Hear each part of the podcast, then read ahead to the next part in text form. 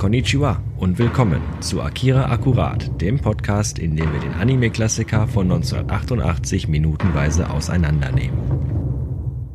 Mit Jan Enseling und Sven Tauras. Herzlich willkommen zu Episode und damit auch Minute Nummer 36. Sind wir schon soweit? Wir sind soweit, sonst hätte ich es ja nicht gesagt. Ja, das ist wohl wahr. Ja, wir sind hängen geblieben meine, ja, wir sind hängen geblieben, Punkt, mhm. neuer Absatz. Wir sind hängen geblieben, als die Traumsequenz von Tetsu zu Ende war. Ja. Tetsu in seinem Hotelzimmer, hätte ich jetzt bald gesagt, in seinem Krankenbett erwachte. Hm, das wäre schön gewesen, Hotel, ne? Und mit seiner telekinetischen Kraft die Scheibe ja. zerstört hat. Ja. Erst wird der Gegner durch den Rötlichtschwur eingeschüchtert. Kennst und dann du das aus Monster AG? Ah, es packt her. mich mit seiner telekinetischen Kraft. mit der telekinetischen Kraft. Der telekinetischen ja. Kraft. Das, ich habe gesagt, mit dem österreichischen Akzent, du kannst alles sagen. Ne?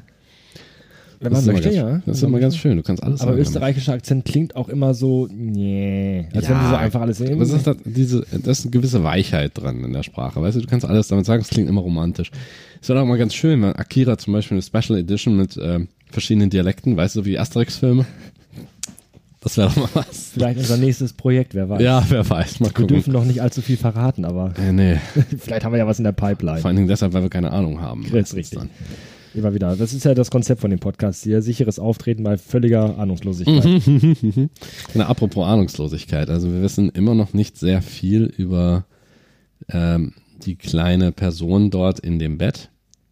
Genau, die wir in, äh, in der letzten Minute, vorletzte Woche, zum letzten Mal gesehen haben und auch zum ersten Mal gesehen haben, weil äh, nach der Traumsequenz gab es nur, weiß ich nicht, zwei, drei Sekunden, in der wir das mhm. Bett gesehen haben. Mhm. Dieses riesige, äh, rosa ausgeschlagene Megabett. Genau, und dann. In dem dieses kleine Persönchen liegt. Und dann kommt ja unser. Oberst Shikishima, ne? Unser Oberst Shikishima ins Bild mit seinem schicken Zweireiher. Wie, ja. immer, wie immer gut angezogen. Ja, immer gut angezogen. Aber wie gesagt, dieser, dieser Schnitt auch vollkommen fast schon eintönig, das Ganze. Aber das könnte natürlich an der Beleuchtung liegen.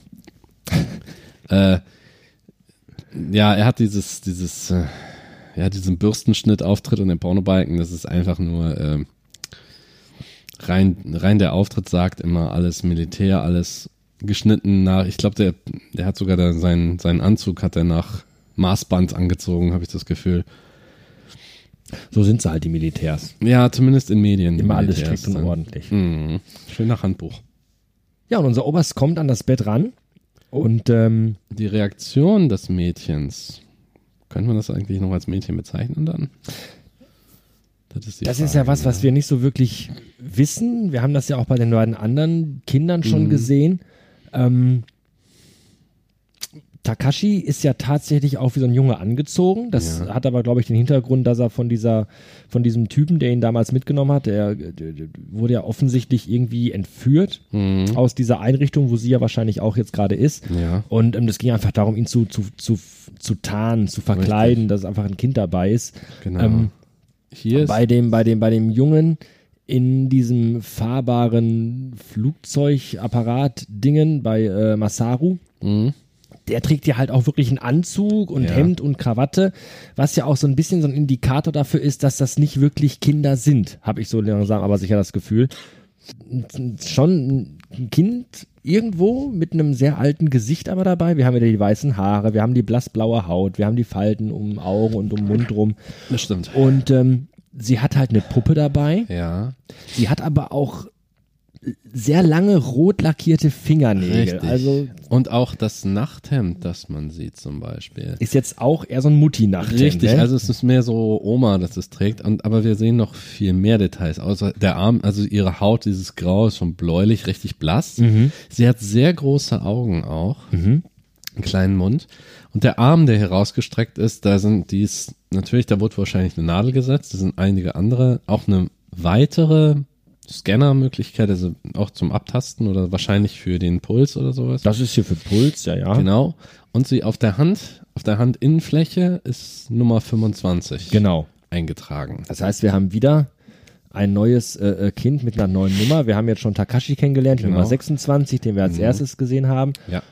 Wir haben ähm, Tetsu, der glaube ich auch schon mit einer Nummer angesprochen worden ist, Da bin ich jetzt meine nicht ich. sicher. Aber wenn. Hatten wir da nicht auch schon? Doch, in der neuen Synchron, der alten noch nicht, aber in der neuen. Ja, kann sein. Ich kann mich jetzt hier nicht genau erinnern. Also in der neuen wurde, ich meine, es war in der neuen, als dass er mit Nummer 41 angesprochen worden ist oder indirekt über Mhm. ihn gesprochen worden ist mit der Nummer 41. Und ähm, jetzt haben wir das Mädchen mit der Nummer 25. Mhm. Das ist quasi jetzt die niedrigste Nummer, die wir bis jetzt hatten von allen. Genau. Und äh, wenn man mal den Unterschied sieht zu, zu Takashi, der die Nummer 26 trägt und Tetsu hat die 41, da liegt ja, Ah ja, schon das- ein großer Unterschied Welten dazwischen. zwischen. Also das, das ist dann also wirklich schon ein Großprojekt. Das Schöne an oder Interessante auch an dem Bild war, als der Oberst aufgetaucht ist und wir Kyoko das erste Mal sehen, sie ist richtig froh, ihn zu sehen. Sie lächelt. Sie lächelt ja ihn auch, an. Ne? Sie lächelt ihn an, ja. Was man ja von äh, äh, Takashi nicht so nee, sagen der war nicht so happy darüber. Und Masaru war dagegen mehr neutral. Hm, hm, das würde ich auch so Also, sehen. aber die Interaktion zwischen den, also man sieht nicht viel an Interaktion zwischen dem Oberst und den Kindern. Deswegen kann man da jetzt im Moment noch nicht so viele Rückschlüsse drauf ziehen, weil Takashi war ja absolut, der war ja niedergeschlagen, weil, er, weil sie ihn ja jetzt dann wieder gekascht haben nach all dem, was passiert ist. Er hat ja auch ein richtig großes Trauma erlebt, dass sein Beschützer, Retter, wie auch immer man das bezeichnen will, dann ja vor seinen Augen ja erschossen wurde. Und äh, aber Kyoko ist da sehr glücklich, ihn zu sehen, ob sei es jetzt wegen der Gesellschaft oder weil er tatsächlich ihr gegenüber sich ja vielleicht anders verhält. Oder weil der auch Doktor die ganze Zeit im Raum ist, ja einfach mit Scheiße zugelabert hat. Ah, ja, das kann natürlich auch sein. Naja, jedenfalls gibt der Oberst ihr die Hand, setzt sich zu ihr ans Bett Mhm. und Frag, fragt nach ihrem Befinden. fragt nach ihrem Befinden, ja. Und sie erzählt dann von ähm, ihrem Traum. Genau. Es gibt ja auch häufig das mit dem, diese äh, Telepathie oder diese Psi-Phänomene. Träume sind da ja eher prophetisch. Mhm. Und sie wirkt auch in dieser ganzen Minute mehr wie eine, ja, fast schon, ja, wie bezeichnet man das jetzt? Ja, tatsächlich wie eine Prophetin eigentlich. Das gibt es ja häufig. Wie so ein Medium, so ein Genau, bisschen. wie so ein ne? Medium Als wenn sie gerade aus so einer Trance erwacht Richtig, wäre und richtig. jetzt äh, den Anwesenden mitteilen will, Genau. was, was sie erlebt hat. Genau, es ist aber auch, man hat in der, in der Antike zum Beispiel die Prophetinnen oder zum Beispiel das Orakel von Delphi, Mhm. war ja immer so, die waren ja an einen bestimmten Ort gebunden. Mhm. Und da ist das Alter dann spielt dann ja keine Rolle im Prinzip, aber die waren immer irgendwie an diesen Ort gebunden. Und man sieht ja auch Kyoko, ich glaube nicht, dass die sich oft aus diesem Bett herausbewegt. Mhm. Also es ist auch sehr stark gepolstert, sie liegt sehr bequem, sie hat diese Puppe da, ihr fehlt es im Grunde genommen an nichts. Die ist ja auch an diesen ganzen Gerätschaften angeschlossen, Richtig, was anscheinend ein richtig. Dauerzustand sein wird, Mhm. weil ja auch neben dem Bett diese Genau. ganzen Genau, Apparaturen stehen. Der Ja. Doktor schaut sich dauernd diese die Werte an. die Werte an, die da ja. rauskommen auf, diese, auf diesen Endlospapieren. Und ähm, sie ist quasi im Gegensatz zu den anderen beiden unter ständiger Beobachtung. Richtig. Was vielleicht daran liegen mag, dass sie die in Anführungszeichen älteste von denen Das ist, weil sie halt sein, die ja. jüngste Nummer auf ihrer Hand ja, hat richtig. Sie hat die niedrigste Nummer von denen, die wir kennen. und hat vielleicht auch die größten Fähigkeiten Mhm. von allen, weil, weil, wobei wir ja die Szene hatten, ähm, relativ am Anfang des Films, als Masaru Mhm. mit dem Oberst sprach an Bord des Hubschraubers und sagte, ich sehe ihn im Westen. Ja, ja. Also auch, die, die scheinen schon Ja. untereinander so ein bisschen auch verbunden zu sein. Ja, natürlich, weil sie auch die gleichen Fähigkeiten teilen. Ja. Also man kann davon ausgehen, das sind halt ist das dieses klassische Thema der Psi-Fähigkeiten, wenn man so will, das Medien halt haben. Man kennt das ja auch aus anderen Science-Fiction, zum Beispiel Science-Fiction-Serie äh, bei Babylon 5, da gibt es die sogenannte Psychor, also mit diesen psychischen Fähigkeiten, diesen Medien, die Gedanken lesen können, die in der Lage sind, Dinge mit ihrem mit den Gedanken zu bewegen und so weiter oder auch zu zerstören, was ja, wir haben das gesehen mit Takashi, der ist in der Lage dafür. Wir hatten die Andeutung, dass er, Wobei das bei Takashi aber ähm, schien mir relativ unbewusst war. ja natürlich, das wäre mir eine Abwehrreaktion, aber man weiß nicht, wie aktiv diese Kinder da tatsächlich sind. Inwiefern ist das jetzt etwas, das passiv passiert? Bei Kyoko zum Beispiel könnte man jetzt spekulieren, dass sie nur durch ihre Träume das hat. Also die, sie sieht die Bilder, die geschehen könnten, geschehen werden oder geschehen sind. Ist das jetzt nur passiv? Oder kann sie mit, ihrer Geistes, mit ihren Geistesfähigkeiten tatsächlich auch bestimmte Dinge bewirken, also Einfluss nehmen auf die physische Welt? Das ist ja immer diese Krux mit dieser Art von Jedi-Kräften, wenn man so will, äh, dass es auch in der Science Fiction ein bisschen definiert werden muss. Wobei in, das, in Sci-Fi findet man das aber auch sehr häufig, diese Art von Fähigkeiten. Man nennt es nicht Magie, man nennt es Psi-Fähigkeiten. Mhm. Äh, zum Beispiel, es gibt ein Rollenspiel namens auch von Perry Roden, also diese, diese Romanheftreihe. Und da werden dann auch, gibt es Leute, die eben diese Psi-Fähigkeiten besitzen, also Gedankenlesen, Telekinese, Telepathie, das, das komplette Programm. Einfach nur, um eine mehr oder weniger fundierte Ausrede zu haben, um Magie zu wirken, weißt du? Ja, das ist auch so ein Thema, bei dem ich eigentlich meistens immer dann auch ganz gerne abschalte, weil Ja, ich finde dieses ganze Telekinese und Psi-Zeugs immer schon boah, relativ weit hergeholt. Ist Wobei es ja auch. immer, ich weiß es selber, dieser Satz, das ist weit hergeholt, ist bei einer Science-Fiction-Fantasy-Serie auch immer, Mhm. bewegt man sich auch auf dünnem Eis, wenn man das sagt, ist mir schon klar. Aber mh, Science-Fiction, das sagt ja auch schon der Name, Science-Fiction ist ja immer so ein bisschen aufbauend auf tatsächlich Ja, Möglichem. So. Richtig. Und ich finde diese ganze Psi- und Telekinese-Geschichte finde ich halt immer so, das ist mir so weit von der Realität Ja, entfernt. ist es auch. Ich glaube nicht, dass wir jemals irgendwie an so einen Punkt kommen werden, wo wir Nein, durch unsere nein. Gedanken irgendwas bewegen können. Das nicht. Aber sei es drum, Es ist halt, das Wichtigste ist dann, dass man bei der Science Fiction, wenn man so etwas macht, es, Science Fiction ist ja nichts anderes als ein Aspekt der Fantasy im Prinzip. ja, das ist richtig. So. Und solange sich, sagen wir mal, diese Fähigkeiten innerhalb eines bestimmten Rahmens bewegen, also sie bestimmten Regeln folgen, was zum Beispiel diese Personen damit anfangen können, Mhm. dann ist es dann auch für die Geschichte nachvollziehbar. Dann fühlt man sich als ähm, Zuschauer auch dann nicht veräppelt oder so nach dem, oder dann ziehen die nicht plötzlich irgendwelche Fähigkeiten aus dem Hut, die vorher nicht gezeigt wurden. Mhm. Das gibt es ja auch bei schlechteren Sci-Fi oder Fantasy-Sachen. Plötzlich sind die in der Lage, Dinge zu tun, die vorher gar nicht angesprochen wurden oder die das quasi das Regelwerk dafür gar nicht hergibt. Sich wegzuteleportieren Ja, oder solche Sachen. genau. Alles schon gesehen, wo du denkst, okay, alles klar. Wer hat denn da im Drehbuch weitergeschrieben, als Richtig, der Haupt, richtig. Hauptschreiber im Genau. Urlaub war? Da merkst du das dann. Und wenn du das innerhalb eines Rahmens, was können jetzt bestimmte Personen mit diesen Fähigkeiten anstellen? Ist das von Person zu Person verschieden? Das ist so im Prinzip die Prämisse von X-Men. Ja? Ja. Oder Wild Cards, dass du das, der Auslöser ist ein und derselbe, aber die Ausprägung dieser Fähigkeiten ist immer anders. So wie das, das dunkle, die dunkle Gabe in Interview mit einem Vampir. Ich finde, hier bei Akira wurde es bisher sehr Subtil, subtil eingesetzt und auch sehr sparsam eingesetzt und auch nicht in einer Art und Weise, dass die Figuren jetzt bewusst mit dieser Kraft irgendwas Nein. bewirken oder damit spielen. Wir haben es bei Takashi gesehen, ähm, der durch eine sehr starke emotionale Reaktion das ausgelöst hat. Mhm. Das gleiche hatten wir in der letzten Szene oder in der letzten Minute besser gesagt auch bei Tetsu, der aus dem Traum wach wird, Kanedas Namen ruft und auch da verkrampft und dadurch das äh, äh, Oberlicht zum, zum, Richtig. zum Bersten bringt. Das sind halt alles immer nicht bewusste Reaktionen gewesen. Von daher finde ich, für mich persönlich ist das da so ein bisschen, also da bin ich, bin ich okay mit. Mhm. Ja, ja, sicher. Nee, wenn, wenn das jetzt anfangen würde, keine Ahnung, äh, die lassen Leute schweben und solche Dinge, weil, weil sie es halt können und Ja, genau. dann, dann verlieren die mich schon wieder so ein bisschen. Wobei wir müssen auch ganz ehrlich sagen, Akira später auch noch sehr abgedreht werden Ja, wird. Wir wollen da jetzt nicht irgendwie das schön Nein, nein. reden. Auch Akira wird nachher ein bisschen, hm, okay, wenn ihr meint. Der Film eskaliert, ja. ja, danke, das ist sehr gut. Der Film Das- eskaliert, sehr schön. Es eskaliert. Aber das ist auch so ein bisschen dieses Japanische einfach. Das ist einfach die Art und Weise, wie so, wie so Geschichten auch erzählt Ja. werden. In japanischen ähm, Mangas oder auch in Animes, das weißt du viel besser als ich. Da spielt ja immer dieses, diese Sache mit, mit übernatürlichen Kräften und mit, mit, mit, mit so ein bisschen Magie und Zauberei ja immer Ja, auch eine Rolle. Da muss man sich halt drauf einlassen, da muss man sich für öffnen. Ähm, hier ist die Hauptprämisse immer noch, ja, Science Fiction und Zukunft, Genau. aber viele Animes und Mangas äh, äh, sind ja auf dieser, wie soll ich es nennen, esoterischen Ebene so ein Ein bisschen. bisschen, und diese, diese zauberhafte. Die, Das liegt auch an der Art und Weise, wie da Geschichten erzählt werden. ja, Wir haben- genau, das ist es. Wir neigen ja, bitte. im, im Westen hier, wir neigen dazu, bestimmte Genres so ein bisschen, ein bisschen mehr zu trennen von der Idee. Ja. Also, dass wir sagen, wir haben jetzt nur Science Fiction. Oder wir haben jetzt nur Fantasy. Ja, richtig. dass du die beiden Dinge, es wirkt schon exotisch, wenn man beides kombiniert. Mhm. Sci-Fi und Fantasy oder sagen wir mal Cyberpunk und Fantasy-Elemente findest du beispielsweise in Shadowrun, aber du hast es jetzt selten so, wenn man einen fantastischen Aspekt hat, dann in der Science Fiction dann höchstens diese Psi-Elemente Mhm.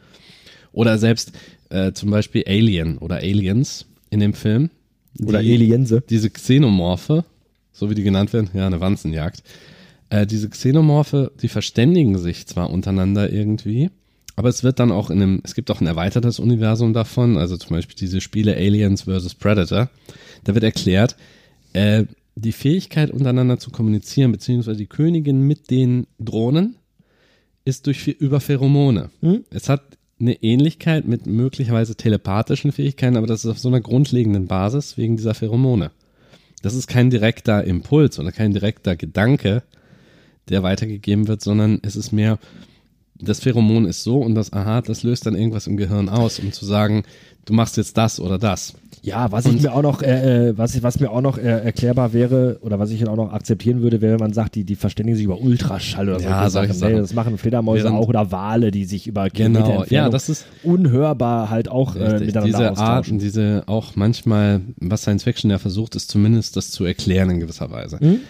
Akira hier, Akira hier ist so, wir bewegen uns auf einer Ebene, dass zwar erklärt wird, was passiert, Aber nicht warum. aber nicht warum. Hier wird nicht krampfhaft versucht durch irgendwelche, was weiß ich, wie zum Beispiel in X-Men, da ist ein, toll, da ist ein neues Chromosom oder so. Das ist eine genetische Veränderung, die diese Kräfte hervorruft. Oder hier bestimmte Gehirnwendungen oder so. Wir, wir wissen, wir haben nur Bruchstücke davon. Und diese Bruchstücke, da erwartet man, ich weiß nicht, ob das überhaupt erwartet wird, aber das Publikum bekommt die Gelegenheit, diese Bruchstücke selber zusammenzusetzen und, die Rest, und den Rest auch selber zu ergänzen. Wofür der Film ja teilweise auch äh, Kritik schon ein äh, oder, oder Kritik geerntet hat. Weil, Ja, weil sicher. wenn man die Mangas kennt, Mhm. da wird halt alles schon sehr ausführlich erklärt, weil die Mangas natürlich auch viel umfangreicher sind und da viel mehr Möglichkeiten sind, Sicher. den Leser abzuholen, dem Leser zu erklären, wieso, weshalb, warum, was passiert. Ähm, der Film wurde teilweise dafür kritisiert, dass man da als Zuschauer wirklich vor vollendete Tatsachen gestellt Ja. wird und viele Dinge, Bezüge, Hintergründe einfach wirklich nicht erklärt werden. Nee. Und ich bin der Meinung, wenn wir beide den Film nicht ungefähr schon jeder 67 Mal gesehen hätten, könnten wir den, Gefühlt. glaube ich, auch nicht so besprechen, wie wir es Nein. gerade tun, weil Nein, wir wissen halt nicht. einfach durchs oft gucken schon sehr viel über den Film. Wir wissen, was Mhm. passiert, wir wissen, wie die Figuren agieren. Ja. Ähm, wir kennen die Bücher, zum Teil zumindest. Und kennen so ein bisschen dadurch auch den Hintergrund. Würden wir den tatsächlich zum ersten Mal sehen, was vielleicht der eine oder andere Hörer auch äh, tut, der sich hier das hier anhört, dann ist der Film schon schwer zu verstehen. Man Mhm. Ja. muss wirklich viele Dinge äh, einfach hinnehmen und darf sie nicht hinterfragen. Nein, da ist eine gewisse Komplexität mit drin. Aber innerhalb des Rahmens des Films, wie ich schon gesagt habe, funktioniert es. Ja, natürlich funktioniert das. Aber äh, bestes Beispiel jetzt wieder hier äh, mit Kyoko in, Mhm. Ja. in diesem riesigen Bett. Wir wissen nicht, warum sie da ist. Äh, Wir wissen Nein. nicht, was es mit den Nummern auf den Händen auf sich hat. Warum das drei Kinder sind. Warum die. bisher nicht. Und auch später wird es nicht wirklich hundertprozentig Nein. aufgeklärt. Aber das ist ja eben, das ist auch der Tatsache geschuldet. ich greife mal an dir vorbei und nehme mir mal einen Schluck von Mach diesem äh, von Getränk. unserer Droge der Wahl heute Sprite. Genau, nicht gesponsert. Das wäre es noch. Das wäre es noch, genau. Ähm, wo wollte ich? Ach so. Die Tatsache ist dann, innerhalb des Rahmens des Films kannst du das nicht so ausführlich machen. Der Film ist ja auch ein audiovisuelles Medium. Der Film ist heißt, ja eh schon der- gestaucht bis zum Genau, ist ja auch um da, die Handlung da, ist ja, da sind ja viele Handlungsstränge, die in, dem- im Manga sind, die, die gar nicht da reingeschafft haben. Es werden teilweise auch nur Sachen angedeutet. Mhm. Wir konzentrieren uns auf eine kleine Gruppe. Wir haben ja diese, dieses Dreieck aus Regierung, Schrägstrich, Militär, äh, dann die Bande von, von Kanada, hatten wir gesagt. Und wer war da noch mit drin?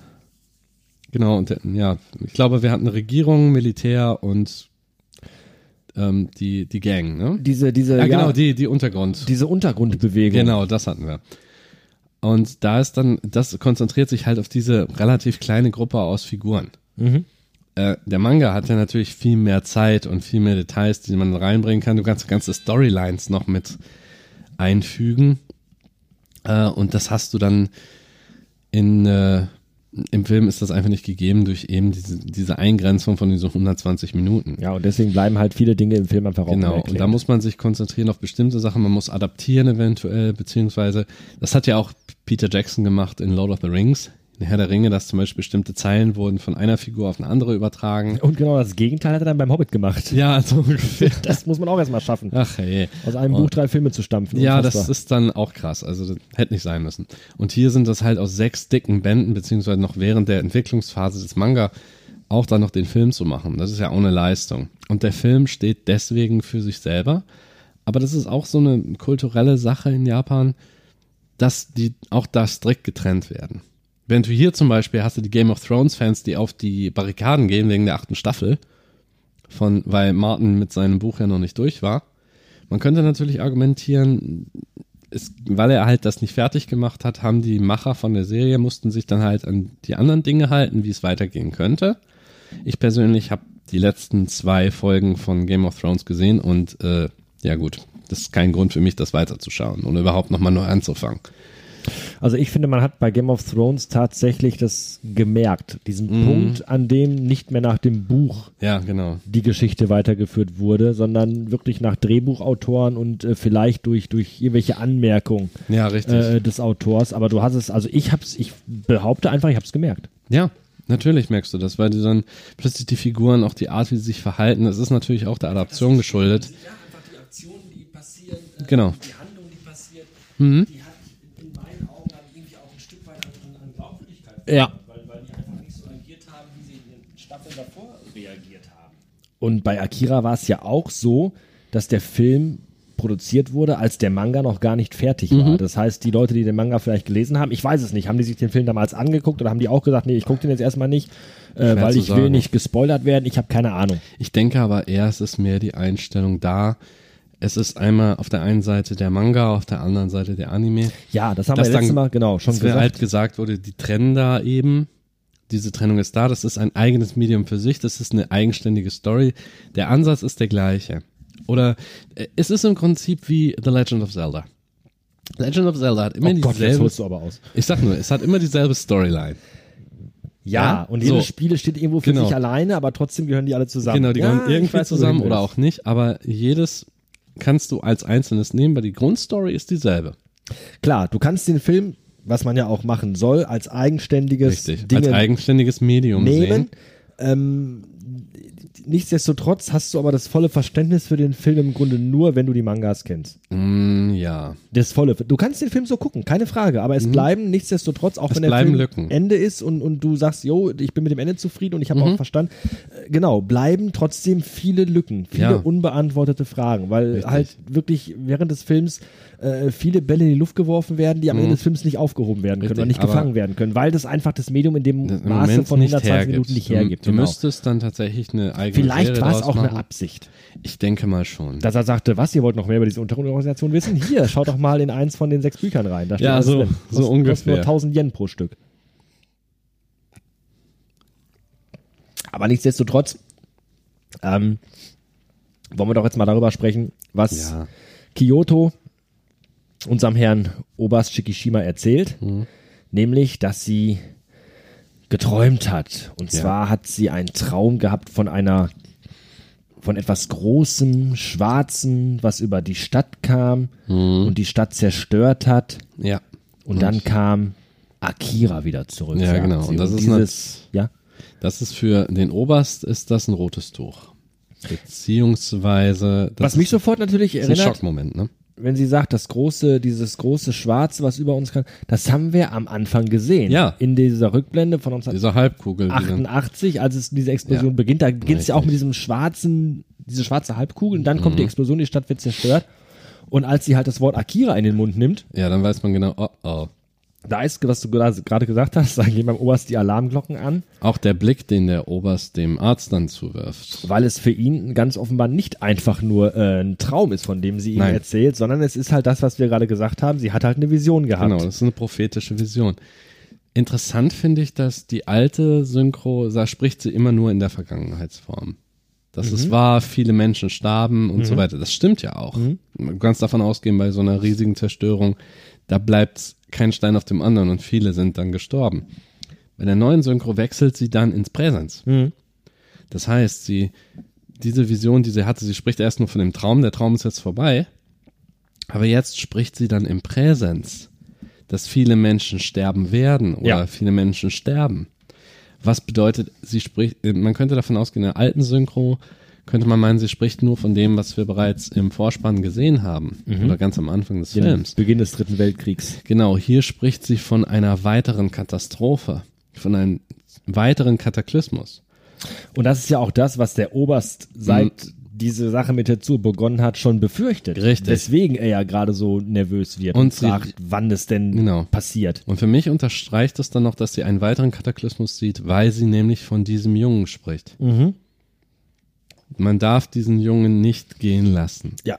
weil seine Kraft zu, wir wissen nicht was, aber wir können davon ausgehen, was sie sagen wollte, ist, Zu er ist zu stark. Ja. Er ist viel zu stark dafür, für dieses Projekt. Auf, auf jeden Fall. Und, Ja, und dann driftet sie wieder weg mhm.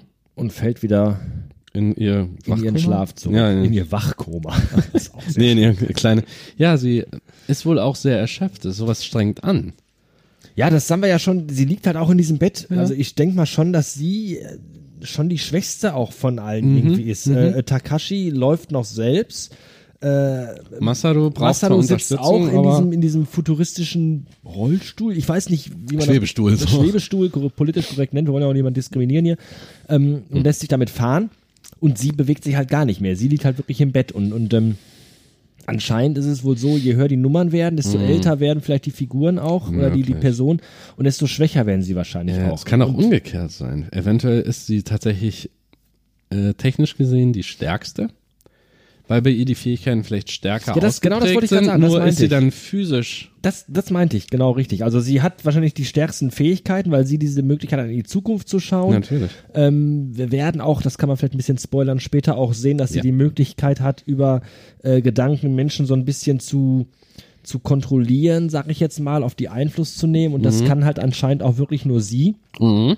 Und ja, genau das, was du sagst. Je stärker die werden in diesen Kräften, desto Genau. schwächer werden sie anscheinend äh, äh, physisch. Ja, wie gesagt, da kommt jetzt der Nerd in mir raus. Sowas findest du häufig gerade in Rollenspielbereichen, wo dann solche Fähigkeiten auch angeboten werden. Mhm.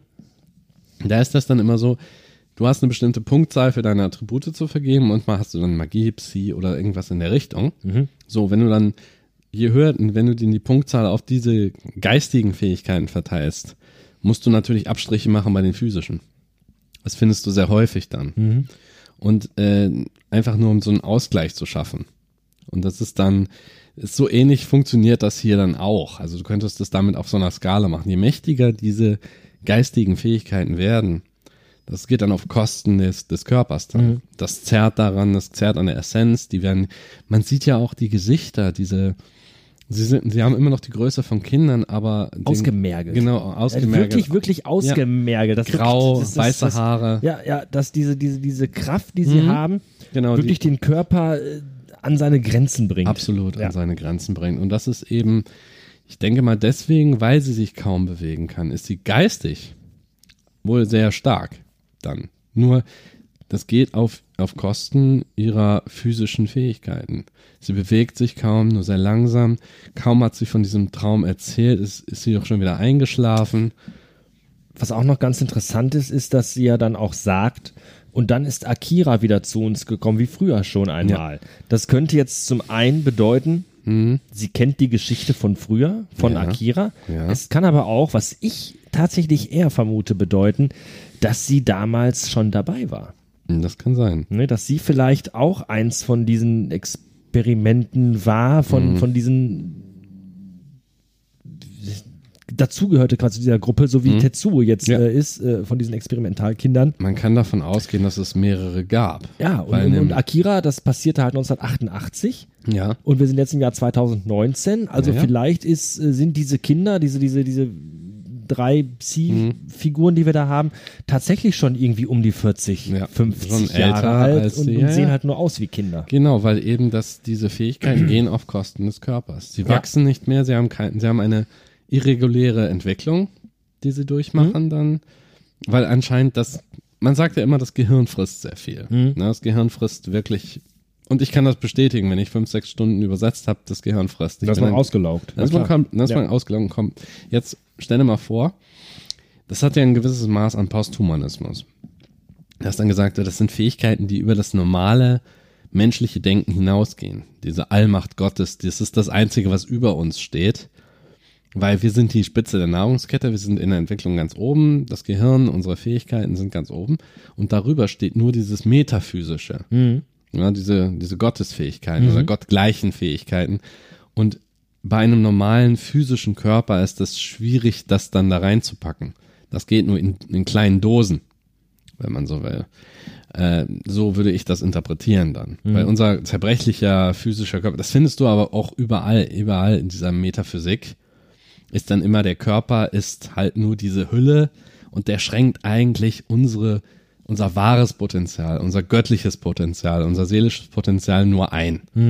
Das ist etwas, das wird auch immer wieder reingehämmert bei diesen äh, äh, Pseudowissenschaften. Das findest du immer in der Esoterik, findest du das. Und hier, Akira ist ein esoterischer Film, in dem Sinne, dass auch darauf hingewiesen wird, der, der physische Körper schränkt das ein. Wir sind in der Lage, bestimmte Dinge zu tun, aber der Körper leidet darunter. Könnte man natürlich überlegen, was passiert wohl, wenn der Körper dann stirbt und diese Fähigkeiten bleiben, dieses, dieses seelische, Psi, was auch immer. Kannst du ja auch überlegen. Oder passieren dann solche Explosionen wie bei, wie ganz am Anfang. Das wissen wir ja nicht. Wir Genau. wissen ja noch nicht, woher genau das passiert ist, Mhm. ähm, ähm, was zu der Explosion geführt hat oder was, was, was der Auslöser war. Genau. Ähm, wir wissen halt oder vermuten halt jetzt einfach mal, dass sie und auch die anderen beiden, Takeshi und Masaru, tatsächlich wirklich Akira vielleicht schon mal gesehen haben, vielleicht Ja.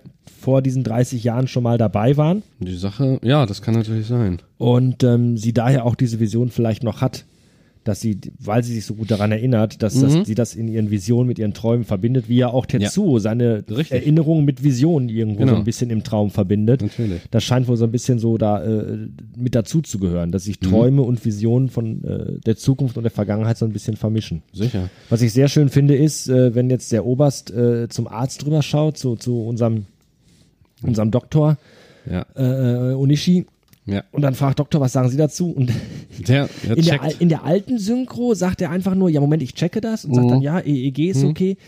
In der neuen, finde ich, Ja. es ist so, so richtig typisch äh, unfähiger Arzt. Da sagt er nämlich so, ähm, ja, also das müsste, äh, Moment, ich kann hier äh, äh, diese völlige Verzweiflung, weil er im Grunde, Ja, weil- das will halt nur sagen, er weiß im Grunde überhaupt nicht, was Nein. Sache ist. Er hat überhaupt gar keine Ahnung. Er hat und das, das, das, das zieht sich im Grunde auch so ein bisschen so wie so ein roter Faden bei ihm durch den Film, dass er, er, will Mhm, Natürlich. natürlich. diese Allmacht anfassen und will das natürlich kontrollieren, Ja. aber im Grunde hat er keine Ahnung, was Nein, passiert. er hat die Fakten auf dem Tisch. ja. Und er versucht dem Oberst immer irgendwie so zu suggerieren, ja, ja, ich habe alles im Griff und kein Problem, aber So ein der hat einen bisschen, Scheißdreck, hat der. Ja. Echt einen Wie Scheißdreck. gesagt, er hat die Fakten auf dem Tisch. Also er kann alles abchecken, aber er sagt ja auch, die Medikation ist dieselbe, EEG stimmt. Was ja auch, ne, ist der Abschluss für diese Minute, als er dann noch sagt, das EEG ist normal. Genau, richtig. Aber das ist alles, was er tun kann. Er kann nicht erklären, woher diese Vision kommt. Er kann nicht erklären, wie diese Macht funktioniert.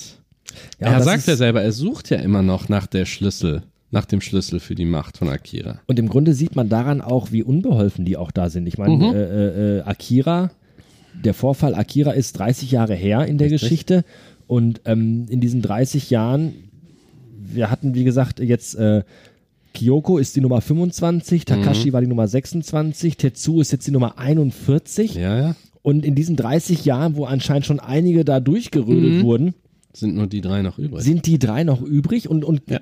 wenn du dir jetzt den Doktor anguckst, wie verzweifelt der Ja. auf sein Endlospapier guckt, Genau. der hat halt keinen Schimmer. Nee. Die, die forschen seit 30 Jahren an dieser, an dieser Macht, an dieser Mhm. Psi-Fähigkeit dieser Kinder, wissen nicht Ja. wie, und haben im Grunde keine Ahnung. Nein. Und das ist schon echt bitter. Genau, und es ist aber auch interessant, weil der Oberst, Kyoko sagt zu ihm, sie hätte geträumt. Und er dann, okay, geträumt. Er akzeptiert, dass ihre Träume diese, ja, dass ihre Träume prophetisch sind Mhm. und vermutlich auch wahr werden. Er fragt ja auch genau, wann wird das passieren? Richtig. Also er weiß, dass das irgendwo Er weiß, Visionen dass das sind. passieren wird. Sie hat jetzt kein, okay, jetzt ist das nicht so, das ist keine Videoaufnahme, auf der jetzt das Datum und die genaue Uhrzeit stehen Mhm. bei ihrem Kopf.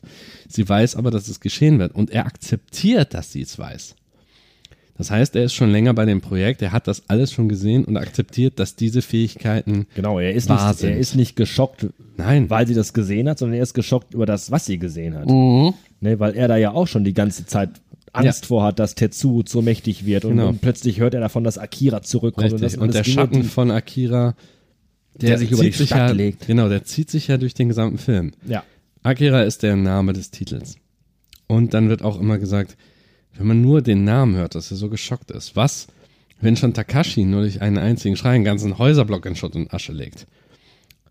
Was geschieht dann mit demjenigen, dessen Name auf dem Titel ist? Ja, aktuell ist es noch so, dass Akira quasi wie so ein Damoklesschwert über Ja, richtig, dieser ganzen über- Szenerie schwebt. Genau, wir wissen ja auch nicht, So ein bisschen wie der, dessen Name nicht ausgesprochen werden darf. So, ja, so, so ist es. Es ist ja. Aki- Hassplosh. Akira scheint da ja wirklich so eine, so eine, so eine Übermacht zu sein, so eine nicht greifbare Ja, da haben wir es wieder. Allmacht. Da ist diese Metaphysik wieder Ja, dran. ja, ja. Das ist etwas, womit die überhaupt nicht klarkommen auf dieser Ebene. Sie können nur die physischen Aspekte äh, sehen. Es ist, es ist ein beobachtbares Phänomen. Ja? Ja, und nichts, als an, nichts anderes tut Aber- äh, Dr. Genau. gerade. Er kann ja nur auf sein Display gucken Genau. und auf seine Papiere, die rausgerödelt kommen und sagen, ja, hier, hier Aber es geht im wahrsten alles. genau, es geht ja metaphysisch heißt er, es geht über das physische, über das körperliche hinaus, so dass er keine Werte erkennen kann, die darauf hindeuten, was bei jetzt gerade bei Kyoko passiert in ihrem Gehirn und das heißt, Wobei man auch dazu dann? sagen muss, äh, äh, es gibt aber auch nicht wirklich irgendwelche äh, äh, Abtastdinger, Nein, die sie auf keine dem Kopf hat. im Kopf. Also das kennt man ja eigentlich mal, dass Leute dann Aber- so, so Mützen aufhaben, so Badekappen mit so 20 Kabeln draußen, so ein Kram. Ja, aber du weißt doch, wie es ist. Ähm, erst einmal werden alle physischen Dinge ausgeschlossen und erst dann geht man einen Schritt weiter. Erst wenn man alles ausgeschlossen hat, egal wie unwahrscheinlich es ist, muss das, was übrig bleib, bleibt, un, unweigerlich die Wahrheit sein. Sherlock Holmes. Genau. Und alles, was eben unweigerlich die Wahrheit ist, die Tatsache, es, man kann physisch nicht wirklich, also bis zu, bisher in dem äh, Punkt kann man nicht nachweisen, was da genau passiert. Und deswegen haben die keine andere Möglichkeit, als auf das Metaphysische zurückzugreifen. Als zu sagen, das ist die Allmacht Gottes. Das ist etwas, man kann es auslösen durch diese Kapseln oder freisetzen durch das, was latent da ist. Aber sie können es noch nicht wirklich kontrollieren.